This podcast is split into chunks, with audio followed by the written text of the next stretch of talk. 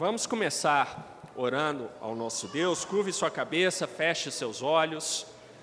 Vamos falar com o nosso Deus. Senhor bendito, nós te louvamos por estarmos aqui na tua casa e desde já te agradecemos, Senhor, por esses momentos de meditação na tua palavra. Ó Deus, te pedimos mais uma vez que tu abras as nossas mentes, os nossos corações, para os teus ensinamentos, porque sabemos que por nós mesmos, Senhor, somos incapazes de compreendermos a tua palavra. Guia, Senhor, o nosso pensamento, guia, Senhor, a nossa atenção, para que possamos, Senhor, ter nesses poucos minutos aqui de manhã um aprendizado que contribuirá, Senhor, para a nossa edificação. É isso que te pedimos e te agradecemos, ó Deus, em nome de Jesus. Amém. Vamos abrir lá no primeiro capítulo de Atos. Nós hoje vamos terminar esse capítulo.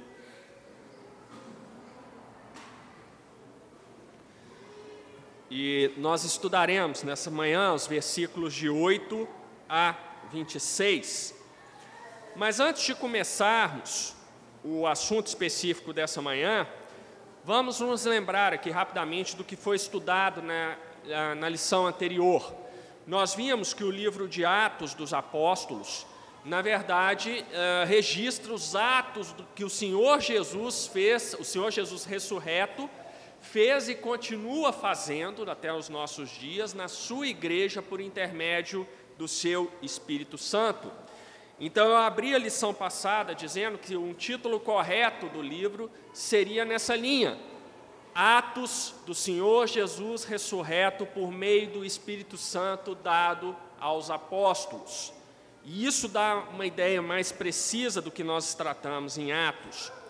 Nós vimos também que Atos é uma segunda parte do livro de Lucas. A primeira parte foi o Evangelho, e nessa segunda parte, Lucas se dedica a descrever os aproximadamente 30 anos iniciais da igreja do Senhor Jesus aqui na terra, dessa nova igreja, uma igreja já na nova aliança.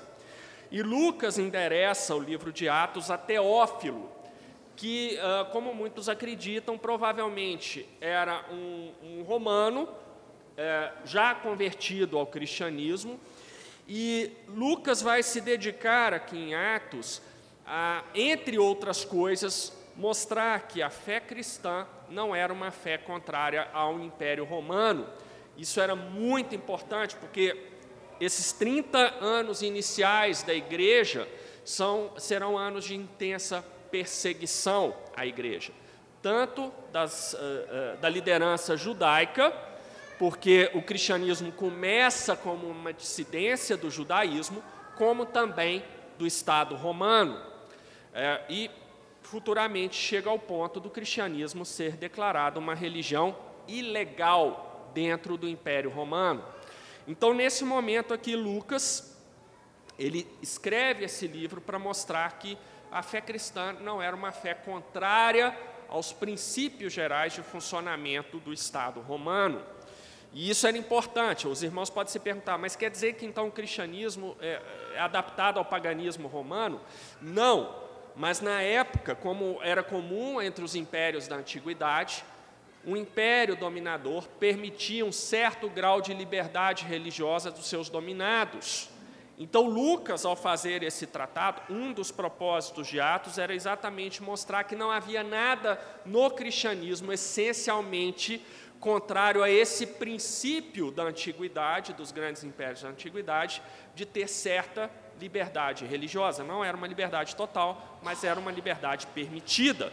Então, Lucas, na verdade, está advogando, é, dentro do Império Romano, que o cristianismo deveria ser uma religião aceitável também, é, assim como várias outras o eram.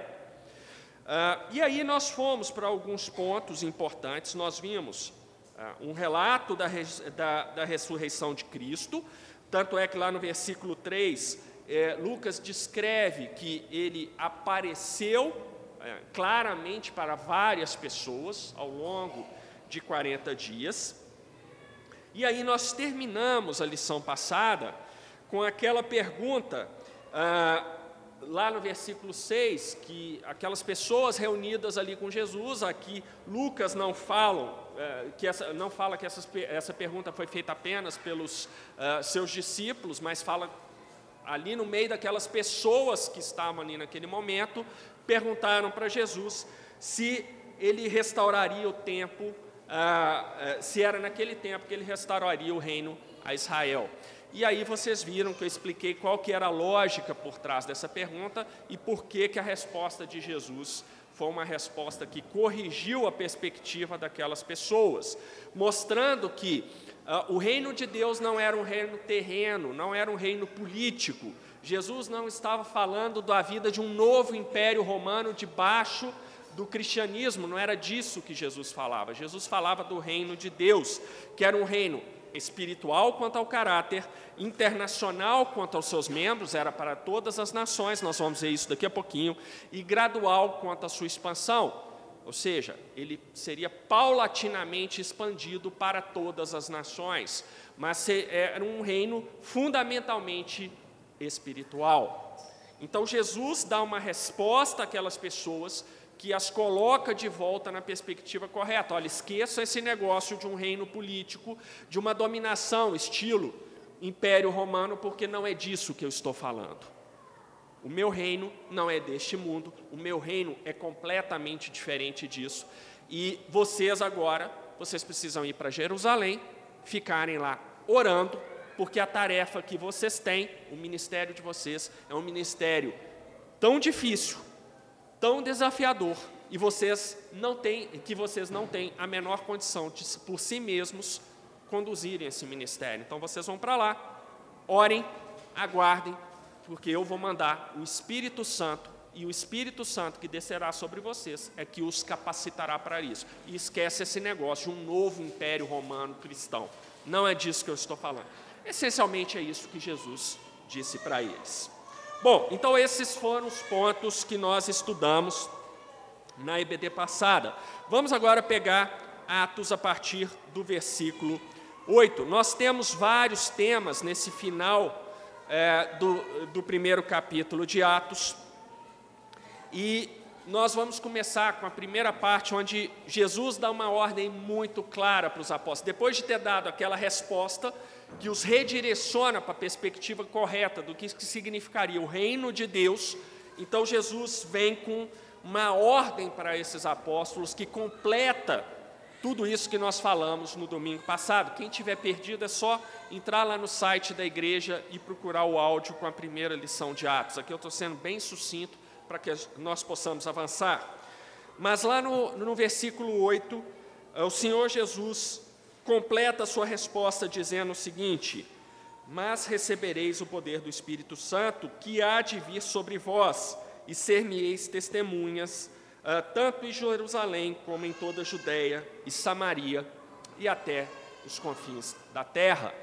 Então, o Senhor Jesus dá uma ordem muito clara a respeito da expansão do seu reino, ou melhor dizendo, da implantação e expansão do seu reino aqui na terra. E essa ordem passa pelo trabalho dos apóstolos. Os apóstolos, eles têm que ser testemunhas de Cristo. Primeira coisa. Então, eles têm que ser testemunhas fiéis da palavra de Cristo. Em outras, uh, dito de uma outra maneira, o Senhor Jesus mostra aqui que eles deveriam pregar as boas novas, deveriam pregar o Evangelho, Evangelho que eles conheciam já. Eles passaram três anos dia e noite convivendo com o Senhor Jesus, uh, sendo ensinados por Ele, uh, ouvindo as suas pregações, então eles agora tinham o conhecimento e o entendimento daquilo ali seria dado de uma maneira mais plena com a descida do Espírito Santo. Então aí os apóstolos, pelo poder de Deus, estariam capacitados a fazer essa obra, serem testemunhas fiéis da palavra de Deus. Mas ser testemunha, serem testemunhas fiéis onde? Um dos aspectos do reino de Deus que eu mencionei no início é que ele seria expandido pela terra, abarcando todas as nações. Nós temos uma, uma, uma, mudança da igreja do Antigo Testamento, fundamentalmente centrada na nação de Israel, e agora nós, nós estamos vindo para uma igreja do Novo Testamento, em que ela abarca todas as nações, não há mais uma, um privilégio para um tipo de nação, para um tipo de povo, mas sim para o povo de Deus como um todo, não importa se são judeus ou se são gentios. E é isso que o Senhor Jesus vai falar aqui, quando ele diz que os apóstolos deveriam ser testemunhas, tanto em Jerusalém como em toda a Judéia e Samaria, ele está dizendo: vocês serão testemunhas entre os judeus. Judéia, Samaria, Jerusalém. Então está falando, é no meio dos judeus. E ao longo de Atos nós veremos que esse será um papel desempenhado principalmente pelo apóstolo Pedro, que vai ser um apóstolo voltado para o trabalho com os judeus. Mas nessa perspectiva de agora de uma nova igreja, de uma nova aliança mais ampla, melhor do que a antiga aliança, o Senhor Jesus está dizendo: mas os gentios precisam ser alcançados. E a ideia do, do alcance aos gentios é, dado, é dada por essa expressão: vocês têm que ser minhas testemunhas até os confins da terra. Então, agora a palavra do Evangelho nessa nova aliança não está mais restrita aos judeus, ela tem que alcançar todos os povos, indistintamente. E os apóstolos têm que pregar o Evangelho a todas as nações. E ao longo de Atos nós veremos isso. Ah, ah, por meio de, ah, principalmente de uma pessoa que será o apóstolo Paulo, enquanto Pedro, Tiago e João vão cuidar basicamente da igreja ali em Jerusalém, da evangelização dos judeus, é o apóstolo Paulo com outros, né, Barnabé e todos os seus assistentes, que vai cuidar da evangelização dos gentios, cumprindo esse mandamento do Senhor Jesus de pregar o evangelho até os confins da terra, para todos, indistintamente. Então, esse é o mandamento final do Senhor Jesus, nesse momento, para os seus apóstolos. E lá no versículo 9, nós começamos uma outra parte, que é o início do ministério apostólico, que é narrado brevemente eh, por Lucas, aqui nos versículos de 9 a 12. E lá no versículo 9, nós lemos o Senhor, dizer, uh, o Senhor Jesus dizendo o seguinte: Enquanto dizia, e quando dizia isto, vendo eles, foi elevado às alturas, e uma nuvem o recebeu, ocultando-o dos seus olhos. Aqui há um aspecto extremamente interessante. Lucas registra formalmente que o Senhor Jesus ascendeu aos céus. Lucas registra que o Senhor Jesus ressuscitou, apareceu para diversas pessoas ao longo de 40 dias e ao proferir essas últimas palavras, as ordens dele para que a, a mensagem do Evangelho fosse pregado para todas as nações, o Senhor Jesus voltou para o Pai. E Lucas registra isso aqui. Mais uma vez, esse é um aspecto importante para nós, porque isso mostra que a fé cristã ela está baseada em algo real, algo que aconteceu. Ah, o raciocínio uh, do homem moderno, do homem uh, que, que, precisa uh, da chancela da chamada ciência naturalista, né? isso não é científico, não é científico do ponto de vista naturalista, mas isso é uma outra discussão. Esse homem moderno, ele tem desacreditado essa narrativa. Não, nenhum ser humano vai para o céu, assim, em corpo levanta e vai para o céu. Ah, e eles estão certos, nenhum ser humano faz isso a não ser que Deus assim o determine, como determinou, por exemplo, com o profeta Elias. Ah, mas nós, por nós mesmos, a gente não consegue ah, sequer levitar alguns centímetros aqui. Mas o Senhor Jesus, Lucas registra que voltou ao céu, e isso é um problema para a mente moderna. Como assim? aliás, como pode ter uma pessoa morrido e ressuscitar? Isso não existe, então é porque não morreu. E aí vem as várias teorias a respeito do Senhor Jesus. Ele, na verdade, entrou apenas num estado de coma, e essa ressurreição foi porque ele acordou do coma, e aqui não, aqui foi uma alucinação coletiva. Essa teoria da alucinação coletiva em Atos ela é muito interessante, porque ela não faz o menor sentido. Ah, Lembre-se que o cristianismo surge como uma divergência do judaísmo, que já era problemático lá. Como eu disse, ah, era praxe dos grandes impérios da antiguidade deixar um certo grau de liberdade religiosa dos povos dominados, mas para que isso acontecesse era preciso ter uma autorização formal do dominador. Nesse momento, o cristianismo nascente não tinha autorização formal nenhuma. E se há uma coisa que os romanos não acreditavam era em ressurreição. Então, é, fica estranho nós aceitarmos a tese de uma alucinação coletiva, é, melhor dizendo, é, aceitarmos essa tese de que Lucas registrou algo mentiroso aqui, porque se Lucas tivesse feito isso, ele arrumaria problema com os dois lados, arrumaria problemas com os judeus, arrumaria problema com o Império Romano. É, é basicamente o seguinte: isso, professe que é, é, é, o cabeça igreja, da sua crença, ressuscitou dos mortos e ascendeu ao céu e seja perseguido, ganha uma perseguição de graça. Percebem que não faz sentido? Por que, que Lucas registraria uma coisa delirante dessa, sendo que isso traria risco para eles e para ele mesmo e para todas as pessoas que seguissem aquela fé? Não faz muito sentido isso. Isso é a mente secularizada, ateísta, da nossa sociedade atual, ah, que não é tão atual assim, na verdade, isso continua, isso é uma coisa que vem já de longo tempo e que torna qualquer coisa da Bíblia que não não seja passível da chancela da ciência naturalista, essa versão deturpada da verdadeira ciência, Uh, qualquer coisa que não tenha chancela dessa versão deturpada da ciência, então deve ser descartada como verdade. Então, segundo essas pessoas, Jesus não ressuscitou entre os mortos, Jesus não ascendeu aos céus, uh, Jesus sequer é o Filho de Deus. Ele era apenas um homem com uma inteligência muito grande que enxergava o que os outros não enxergavam. Mas ele está morto e enterrado. Essa é a crença que faz sentido nessa visão eh, que precisa tanto da chancela da ciência naturalista. Mas não é disso que Lucas está falando. Lucas está registrando que a fé cristã é baseada em algo real, em algo que foi testemunhado por várias pessoas.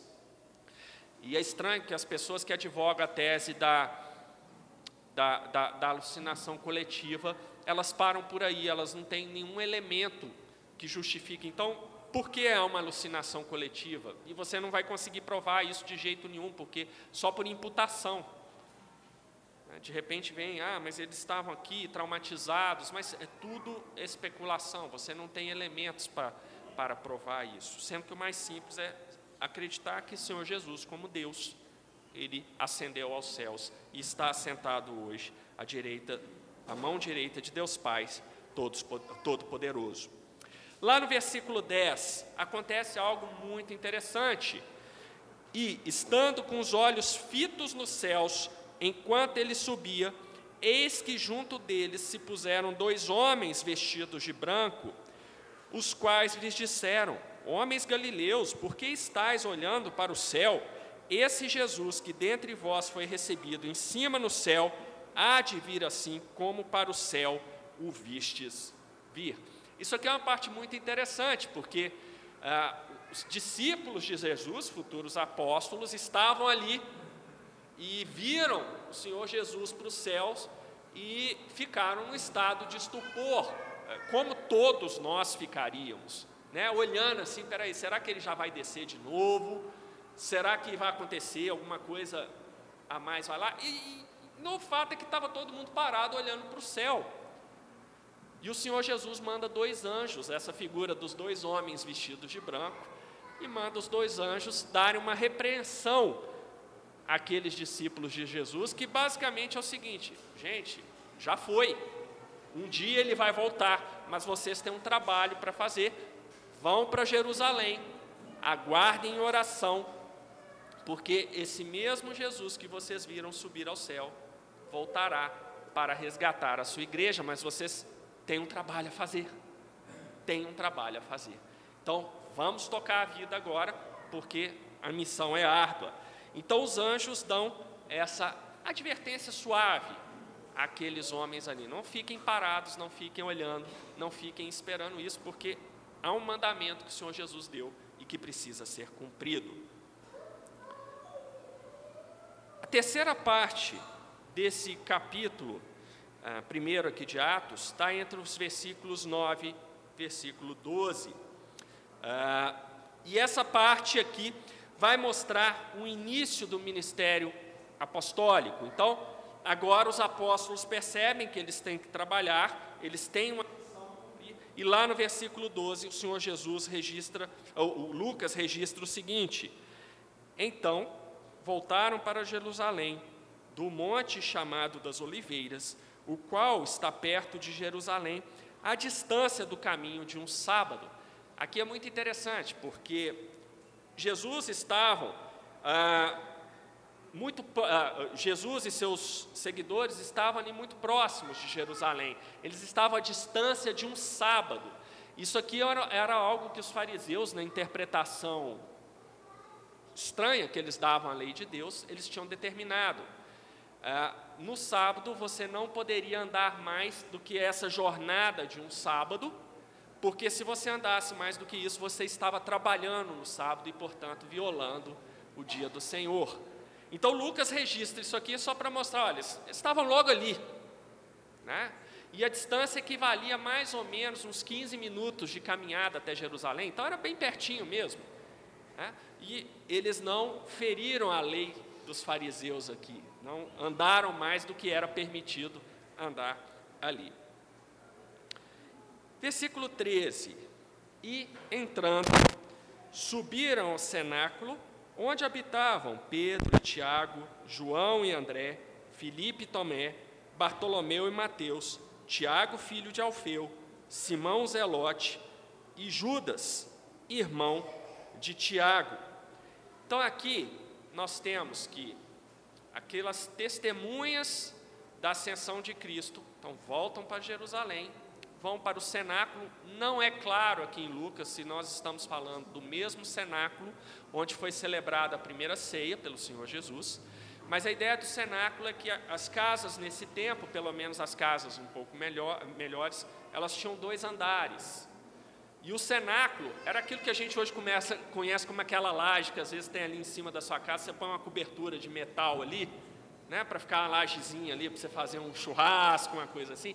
Pois é, o cenáculo era mais ou menos isso naquele tempo. Era um espaço, geralmente em cima das casas, não precisava ser um espaço muito grande, ah, mas era um espaço ali livre, onde você podia fazer uma reunião, podia fazer alguma coisa ali. Então, nós temos que esses discípulos voltam para lá e lá vão se encontrar o primeiro grupo de pessoas já reunidas na nova igreja, que são o quê?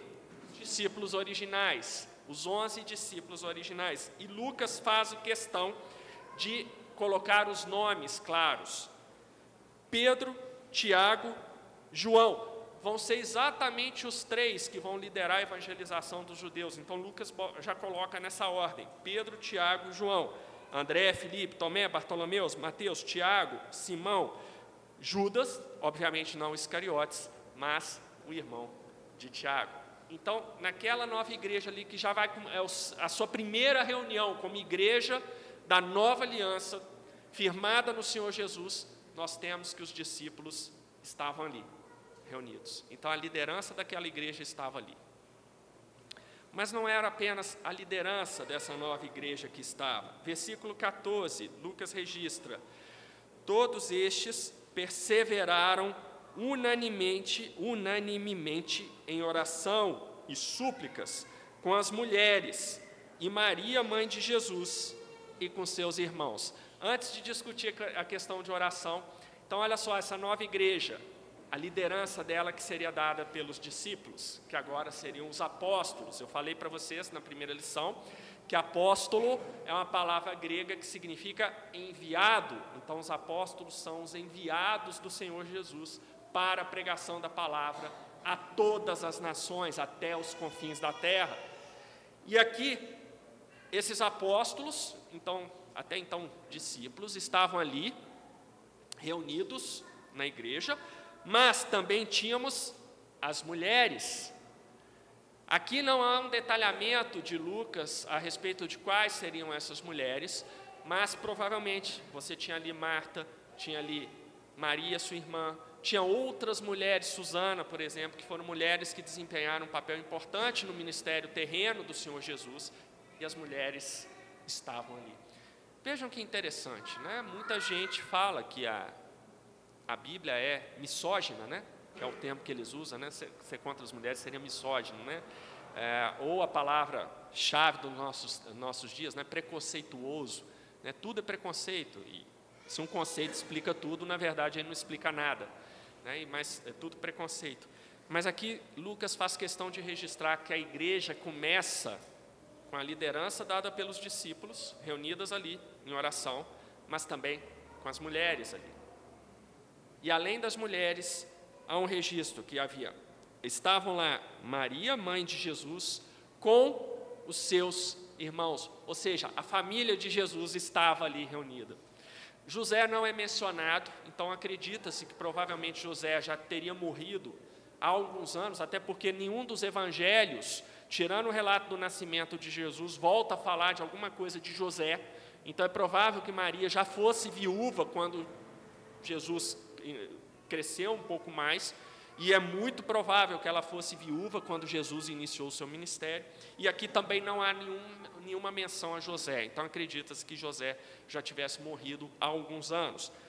Mas Maria, mãe de Jesus, estava lá. E os irmãos de Jesus estavam lá. Os mesmos irmãos que, se nós estudarmos os evangelhos, nós veremos que eram irmãos que não aceitavam Jesus como filho de Deus. Mas agora, depois deles terem visto o Senhor Jesus crucificado, morto, sepultado e que ressurgiu ao terceiro dia e passou 40 dias aparecendo, inclusive para a sua família, eles viram, ele é o Senhor. Então, os irmãos do Senhor Jesus, cujo coração estava endurecido enquanto ele estava aqui na terra, no seu ministério terreno, eles agora tinham já a certeza da palavra. Então, a, a própria, o próprio testemunho vivo da ressurreição, Jesus tocou fortemente o coração dos seus irmãos. Então vejam que, que bonito aqui, nós temos os discípulos, vários seguidores, eu vou falar disso daqui a pouquinho, ali reunidos, mulheres e os familiares do Senhor Jesus. Essa foi a primeira reunião oficial da nova igreja, da igreja da nova aliança, essa igreja que ia proclamar as boas novas a todas as nações. Mas há outro ponto importante aqui, que essa igreja não estava lá reunida para fazer um churrasco. Embora dentro da teologia bruniana a gente possa até admitir que havia comida ali, havia bebida ali, eles estavam ali se confraternizando, mas Lucas registra uma coisa mais importante, que é: todos estes perseveravam unanimemente em oração e súplicas. Então a igreja se reúne ali para orar, para orar. E a ideia aqui do perseverava em oração significa que, embora Lucas tenha registrado a primeira reunião, isso foi continuado e, e é muito provável isso, porque desse momento a dali dez dias viria o grande acontecimento que marcaria. Então, agora sim vocês estão capacitados para pregar o Evangelho a toda criatura, que é a descida do Espírito Santo, que é narrada em Atos 2, e que vai ser o tema da próxima lição de EBD, em Atos. Mas aqui eles perseveravam em oração. Então, esses dez dias em que eles estiveram reunidos aguardando o Espírito Santo prometido pelo Senhor Jesus, eles oravam. E aqui uh, Lucas registra que essa oração era unânime. O que significa uma oração unânime? Significa que todo mundo orava exatamente pelas mesmas coisas não, oração unânime aqui é no sentido de que todos eles oravam pela capacitação que eles deveriam ter para a pregação do Evangelho. Significa que todos eles oravam para que a mensagem fosse pregada da forma que o Senhor Jesus queria que essa mensagem fosse pregada e que por meio do Senhor Jesus a igreja dele fosse fortalecida. Essa era a ideia da unanimidade. Então havia ali uma unidade da igreja, sentindo que era debaixo de oração que essa igreja cumpriria o seu papel.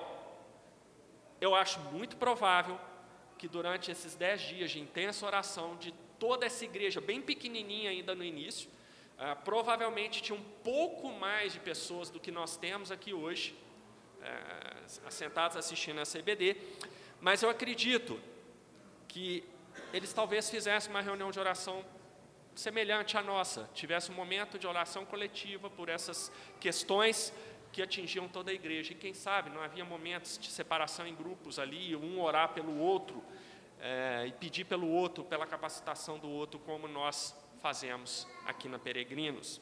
Então, a igreja do Senhor Jesus, ela nasce debaixo de oração. Oração para aquilo que tem ser feito. Mas havia um problema a ser resolvido. O Senhor Jesus havia escolhido doze discípulos, mas um deles agora já não estava mais. Um deles foi o traidor, Judas Iscariotes. E o grupo então estava desfalcado. Havia apenas onze discípulos. Mas o Senhor Jesus escolheu doze talvez fazendo uma menção às doze tribos de Israel. Então, era preciso resolver esse problema. Devemos ou não escolher mais um para substituir eh, Judas Iscariotes? Ou será que os doze do Senhor Jesus eram doze para aquele momento, mas agora com onze dá para seguir em frente? E esse é o problema que vai ser tratado agora a partir do versículo 15 até o final deste capítulo. Diz assim a palavra de Deus: e naqueles dias, ou seja, naqueles dias em que a igreja estava reunida em oração, todo mundo junto ali, levantando-se Pedro no meio dos discípulos, ora, a multidão junta era de quase 120 pessoas, eu vou voltar nisso daqui a pouco, disse: Homens e irmãos, convinha que se cumprisse a escritura que o Espírito Santo predisse pela boca de Davi acerca de Judas, que foi o guia daqueles que prenderam a Jesus porque foi contado conosco e alcançou sorte nesse ministério. Ora, este adquiriu um campo com galardão da iniquidade e, precipitando-se, rebentou pelo meio e todas as suas entranhas se derramaram. E foi notório a todos os que habitam em Jerusalém, de maneira que na sua própria língua esse campo se chama Seudama, isto é, campo de sangue. Porque no livro dos Salmos está escrito: Fique deserta a sua habitação e não haja quem nela habite, e tome outro o seu bispado. É necessário, pois, que dos homens que conviveram conosco, todo o tempo em que o Senhor Jesus entrou e saiu dentre nós, começando desde o batismo de João até o dia em que de dentre nós foi recebido em cima, um deles se faça conosco testemunha da sua ressurreição. E apresentaram dois: José, chamado Barsabás, que tinha por sobrenome o Justo, e Matias. E, orando, disseram: Tu, Senhor, conhecedor dos corações de todos, mostra qual destes dois tens escolhido, para que tome parte neste ministério apostolado, de que Judas se desviou para ir para o seu próprio lugar. E, lançando-lhes sortes, caiu a sorte sobre Matias, e por voto comum foi contado com os onze apóstolos. Essa é uma passagem muito interessante a respeito de várias coisas. Primeiro, Lucas registra que naquele tempo já havia 120 pessoas reunidas. A igreja era composta de 120 pessoas, pouco maior do que a, o que nós temos aqui hoje. Então, esse foi o grupo inicial da igreja do Senhor Jesus. E vejam, por que 120? Porque Lucas fez questão de registrar 120 aqui, não foi à toa. Porque, segundo a lei judaica, com no mínimo 120 pessoas, você já era capaz de montar um conselho próprio, independente do conselho da sinagoga.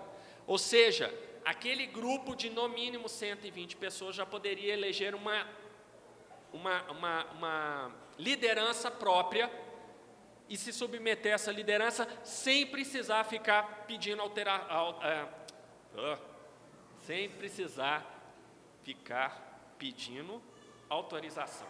De vez em quando embola aqui, mas vai.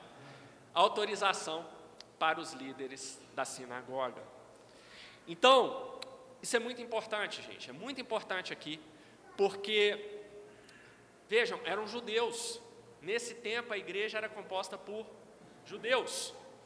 E aqui nós temos Lucas registrando que Pedro toma a frente e começa a dar uma interpretação e fala: Nós temos que escolher alguém para o lugar de Judas Iscariotes. Mas com qual autoridade Pedro fazia isso? Primeiro, a autoridade do Senhor Jesus, claro, mas tinha uma autoridade formal para os judeus.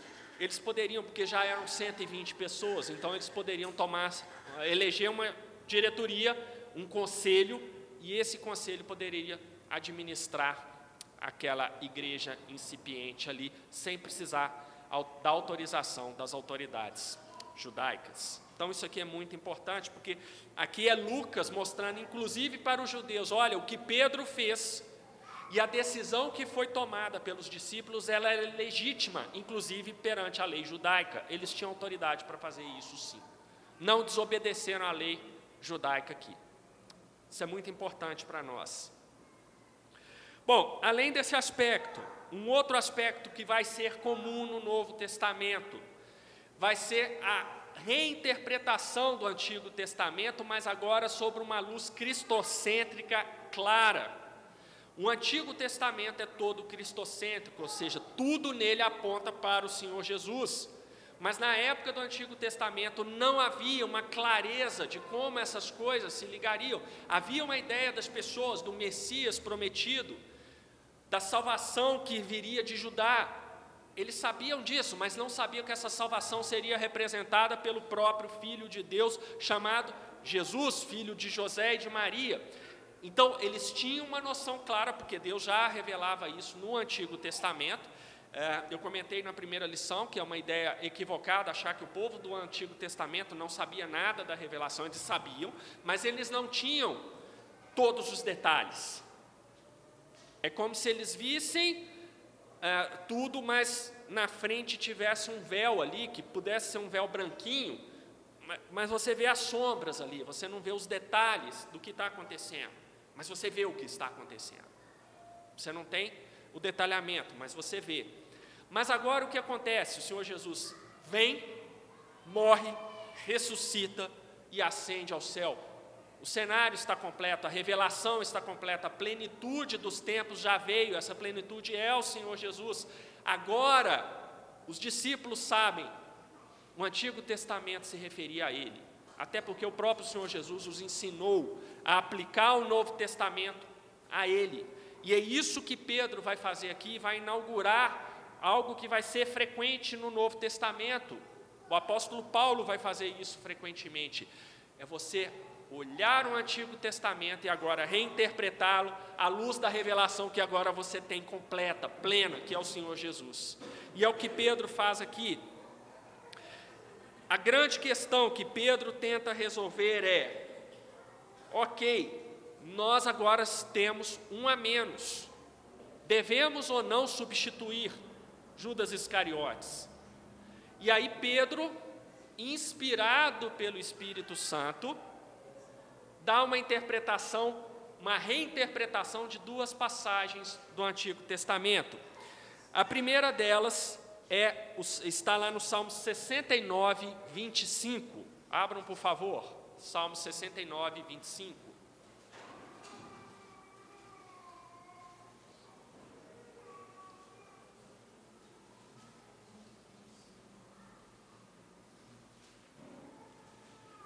Diz assim a palavra de Deus: Fique desolado o seu palácio, e não haja quem habite nas suas tendas.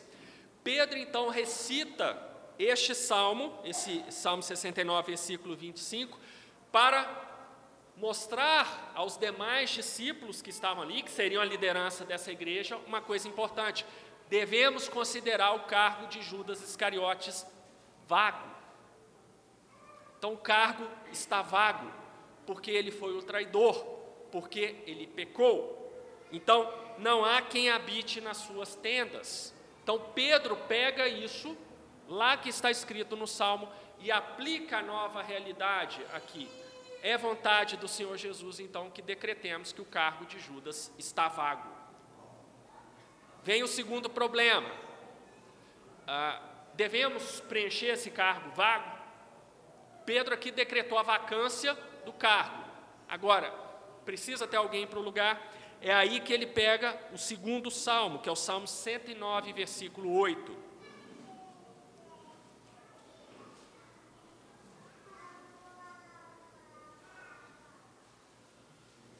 Salmo 109, versículo 8. A palavra diz o seguinte: Sejam poucos os seus dias, e outro tome o seu ofício. Então Pedro reinterpreta essa passagem agora cristocêntrica, de uma maneira cristocêntrica, e vai dizer: a vontade do Senhor Jesus é que um cargo vago seja preenchido. Então, esse é, o, é, esse é o cerne da mensagem de Pedro para os demais discípulos. Meus irmãos, decretemos o cargo de Judas Iscariotes vago e a Bíblia aponta claramente que devemos preencher esse cargo. Por quê? Porque no caso de Judas, Judas foi um traidor do Evangelho. Por exemplo, o apóstolo Tiago vai ser morto também. E a Bíblia não registra uma reunião da liderança da igreja para preencher o cargo de Tiago. Por quê? Boa pergunta, né? Por quê? Por que, que não se usa o mesmo critério aqui? Tiago morreu e não preencheram o cargo dele. Aliás, excetuando essa situação aqui, eh, da vacância de Judas Iscariotes, os apóstolos foram morrendo e seus cargos não foram sendo preenchidos. Pedro morreu, não preencheram. Paulo morreu, não preencheram. Tiago morreu, não preencheram. O último dos apóstolos a morrer, que foi João, morreu e não preencheu. Já pararam para pensar? Por que será que isso aconteceu? Porque aqui Pedro está dando a correta interpretação. Ali há uma situação, é um traidor, alguém que renegou o Senhor Jesus e por isso houve a vacância no colégio apostólico. Esse cargo precisava ser preenchido. Depois disso, todos os outros morreram pregando fielmente a palavra do Senhor Jesus. E era vontade do Senhor Jesus que esse ministério apostólico chegaria ao fim com o apóstolo João. Os apóstolos cessaram com a morte de João, não há mais apóstolos. Você vai ter um período subsequente da igreja antiga, que é a era dos chamados pais da igreja, ou patrística. Mas é interessante que esses pais da igreja, como Agostinho, Inácio, Irineu, nenhum deles advoga para si o título de apóstolo, que é mais uma indicação forte de que o apostolado cessou com a morte de João. Ok? Bom, a vaga está aberta, precisamos substituir.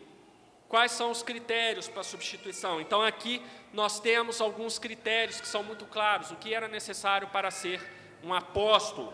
Primeiro, tinham que ser homens. Reparem que Pedro se dirige aos homens. Essa liderança da igreja é uma liderança masculina. Apesar disso, as mulheres têm uma participação muito importante naquela igreja, porque estavam ali orando, inclusive a própria mãe do Senhor Jesus. As mulheres estavam ali sustentando em oração.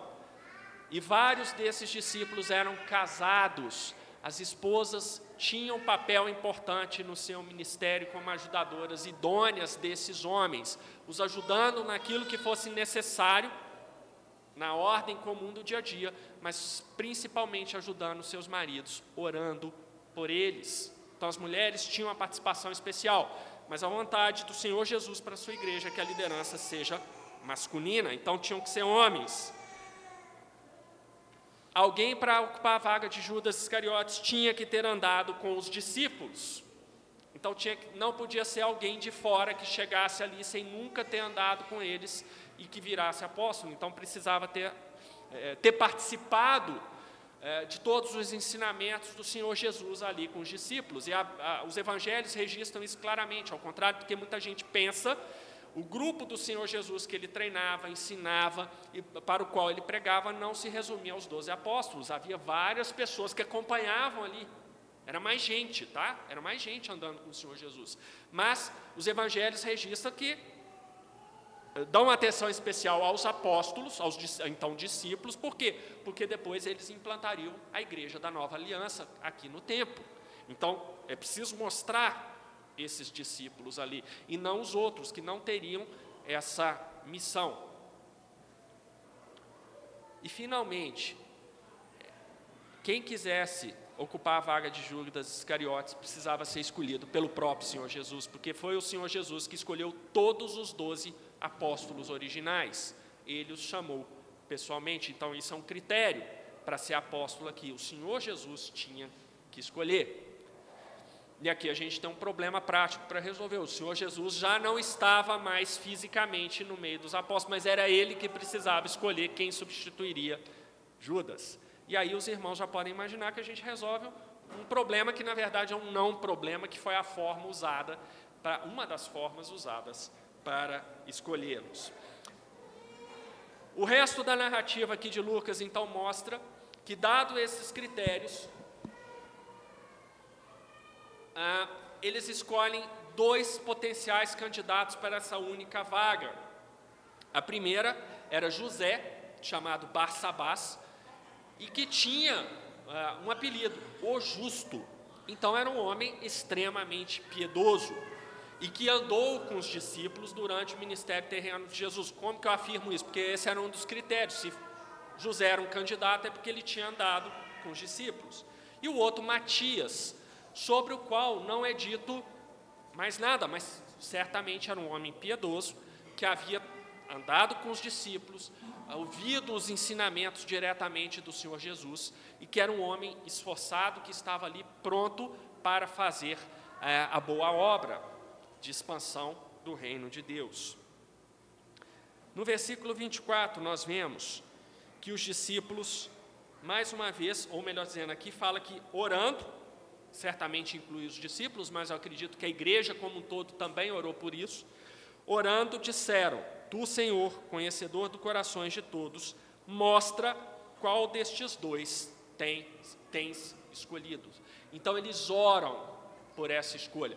Aqui Lucas registra essa oração final, mas certamente durante esse período aí, em que tem a vacância do cargo de Judas, do ofício de Judas, a igreja orava para que ele fosse substituído.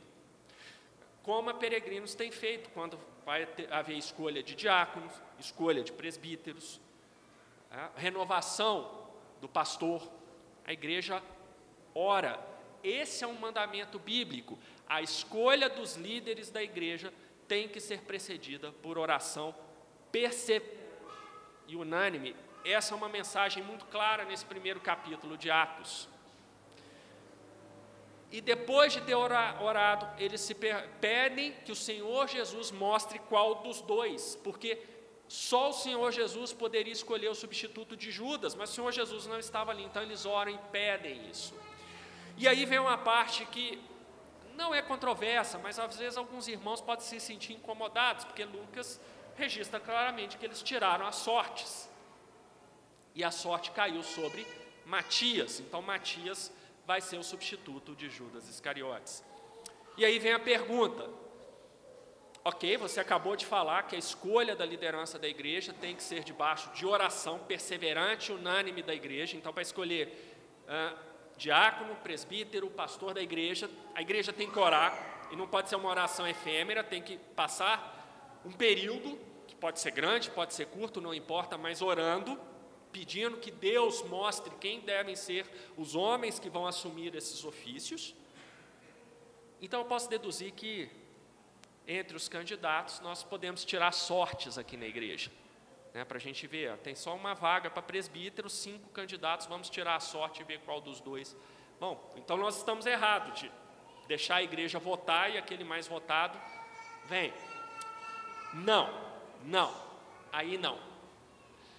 ah, vários argumentos são usados para justificar isso. O argumento mais fraco de todos é dizer: não, isso aqui é uma coisa da cultura daquele tempo e que era só daquele tempo. E realmente, eu não vou ter tempo de passar por todas as passagens, mas nós vemos que tirar a sorte fazia, uma, eh, fazia parte realmente da, da cultura da antiguidade. Por exemplo, a Bíblia registra que na divisão da terra de Canaã, lá em Números 26 e 34, a divisão foi feita tirando-se sortes. Ah, a, a, escolha dos dois bodes na festa da expiação, lá em Levíticos 16, lançaram-se sortes. É, o exercício do sacerdócio no templo, registrado lá em Lucas 1,9, também houve é, lançamento de sortes. E, finalmente, aqui não é uma lista exaustiva, são apenas algumas passagens, a decisão dos soldados romanos sobre quem ficaria com as peças de roupas do Senhor Jesus, registrado lá em João 19, 24, também há lançamento de sortes. Então, era uma parte da cultura, sim, mas por que, que o argumento cultural é fraco? Porque ele é um argumento relativista, não é um argumento transitório, porque cultura muda. A cultura é um permanente vir a ser. Então, se você ancora a interpretação bíblica no argumento cultural, você está ancorando em algo que, por definição lógica, é, é transitório. E a questão aqui é nós sabermos se algo que foi feito quase dois mil anos atrás, para escolha do último eh, dos apóstolos, é válida para nós escolhermos a liderança da igreja hoje. E se você usa o argumento cultural, eh, ele é tão ruim, tão ruim, porque você fala, não, isso era uma coisa da cultura deles, tirar a sorte. Ah, é? E desde quando isso não é mais coisa da nossa cultura? Olha a Mega Sena, olha o jogo do bicho, olha cassino. É ilegal no Brasil? É, amor. Gente, Está cheio de cidade aqui com cassino funcionando ilegalmente. Jogo de carteado com aposta. Jogo de dados que a pessoa joga. Gente, é parte da nossa cultura também tirar sortes. Então, se o argumento cultural é válido, ele é aplicável hoje também. Olha.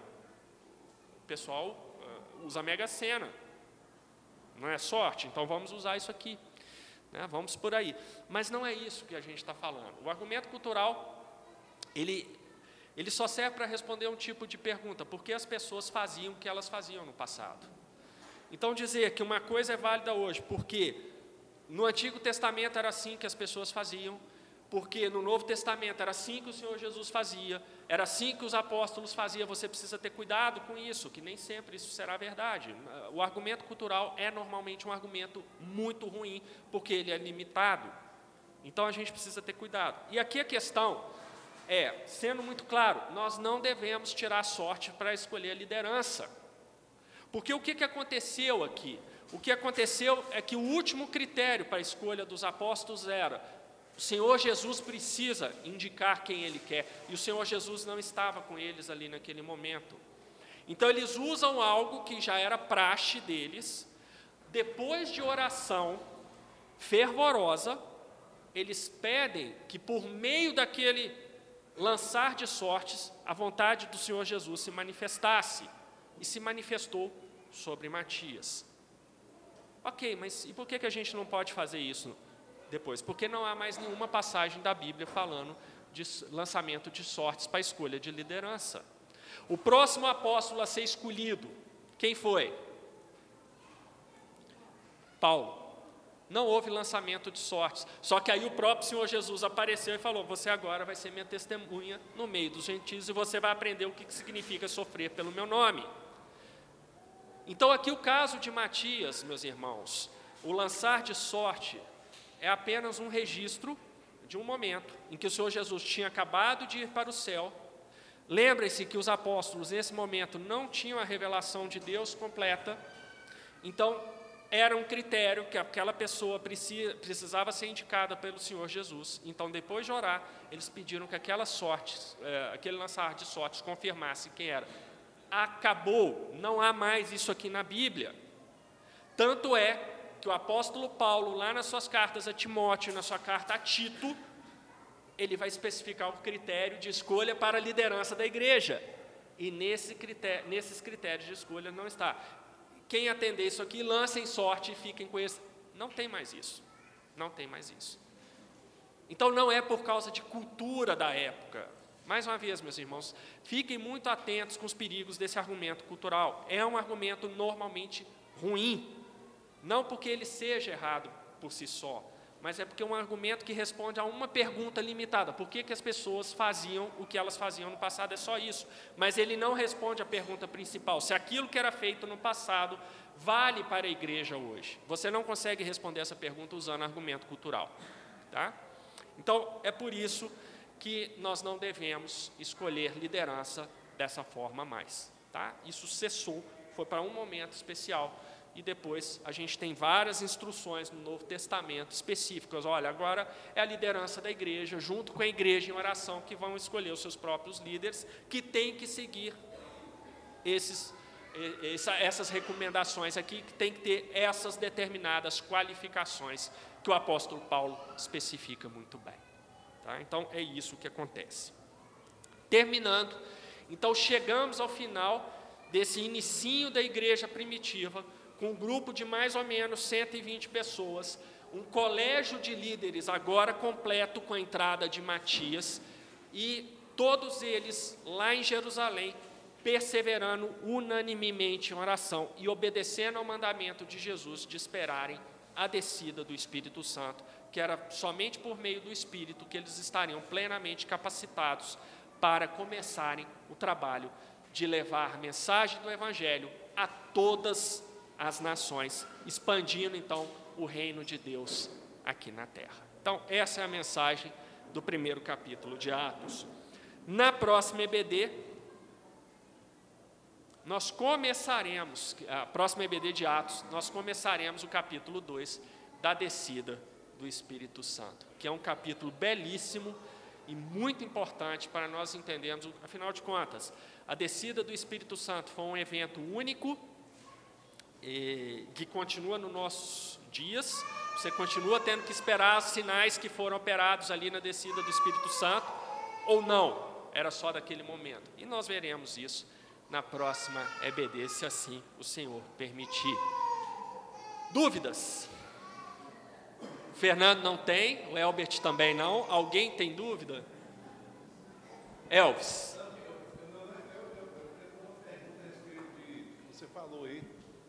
Sobre a questão apostólica, só para tirar uma dúvida aqui. Aqui no livro, no Evangelho de Mateus, no capítulo, desculpa, Mateus não, é Marcos, capítulo 16, versículo 15. Quando Jesus deu a ordem para os discípulos sair pelo mundo e pregar São o Evangelho a toda criatura.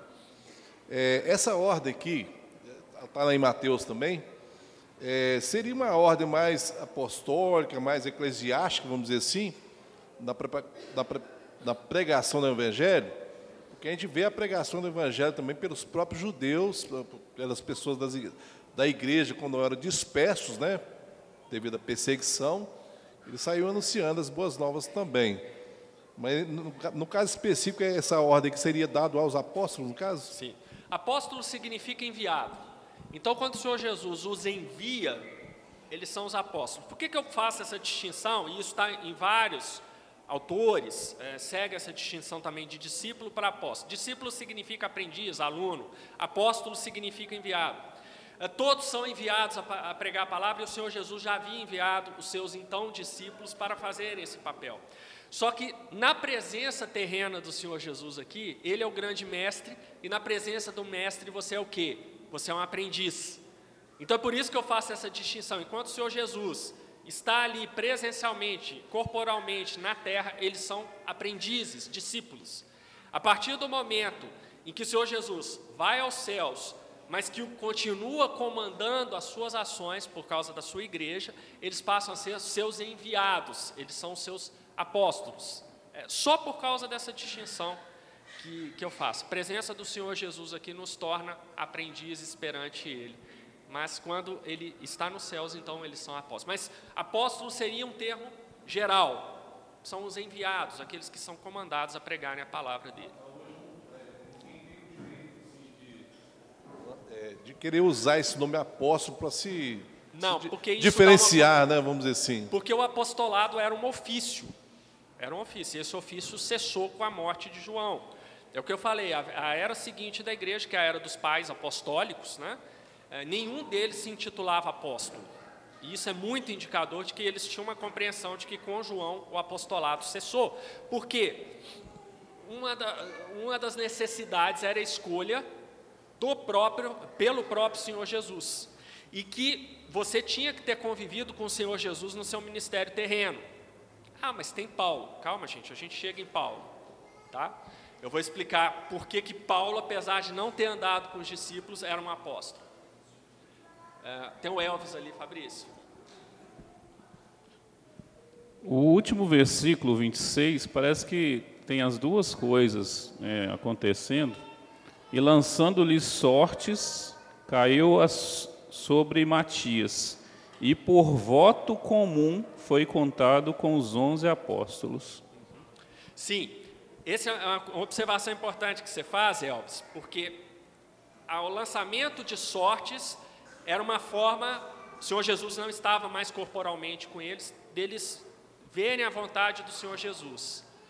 Então saiu ali, e isso é interessante. Eles não foram assim, ah, gente, sorteou aqui, então é o Matias.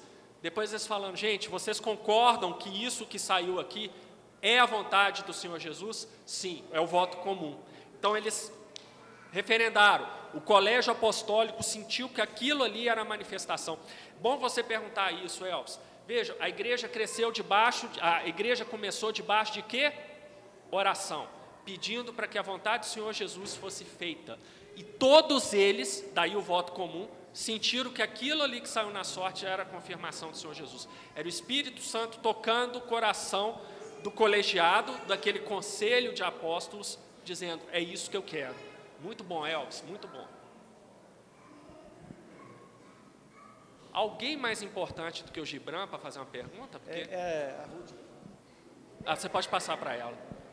Você sugere que essa decisão, a forma como foi feito também desde os apóstolos, é um suporte para o governo é, conciliar, né, que é o que é adotado pela Igreja Presbiteriana, e como que você vê também a, a, o modelo congregacional. É porque a gente vê os dois, né? Tem uma assembleia, tem 120 membros, mas também tem os apóstolos.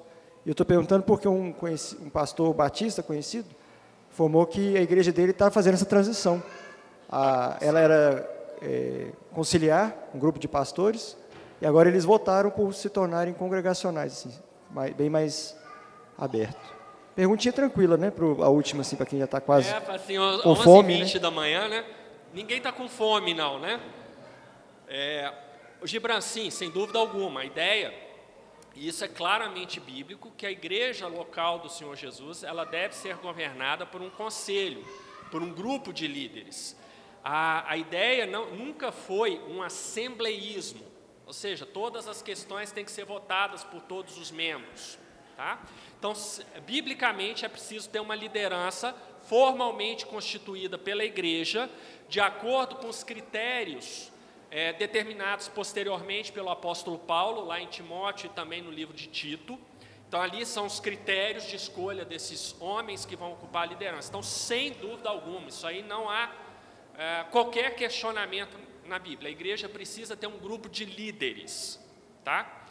Então, isso, sem dúvida, é um argumento forte a respeito da existência desse grupo. Agora, é importante notar que, mesmo no sistema congregacional, muita gente acha que o sistema congregacional é assembleísta, e não é assembleísta. Você tem um grupo de líderes eleitos pela igreja. Né? A diferença do sistema adotado pela IPB, que é conciliar para o sistema congregacional geralmente adotado pelas denominações como batistas, metodistas, eh, eu acredito que metodistas sim, né Fabrício? Eu falei aqui, não sei, falo pelos batistas. Ah, o sistema congregacional adotado pelos batistas é o que? Determinadas decisões que aquela diretoria da igreja, normalmente não é chamada de conselho, é chamada de diretoria da igreja, é, acha pertinente passar a escolha para a igreja, então é feita uma assembleia e aquilo ali é escolhido. E outra coisa também que é uma característica do sistema congregacional são reuniões, assembleias periódicas, para se aprovar, por exemplo, os gastos da, daquele período, para resolver alguma outra questão. Mas não é um sistema assembleísta, não. Ele também tem essa ideia de liderança. Tá? Não vou me estender muito nisso, até por questão do horário, mas é, é uma discussão a ser feita. Os dois sistemas estão baseados na ideia de um colegiado de líderes escolhidos pela igreja local. Tá? Então, é, é, esse é um mito que se tem do sistema congregacional, que o negócio é assim, para comprar um sabonete tem que fazer uma assembleia. Não é isso. Não é isso. Inclusive, há igrejas que são congregacionais que fazem reuniões, por exemplo, semestrais. Tá? O resto, a igreja delega ali dentro do seu estatuto qual que é o limite que aquele colegiado de líderes pode agir, e o que passa daquilo ali é o que vai para a Assembleia, como um todo. Tá? Ok? Bom, são 11h20.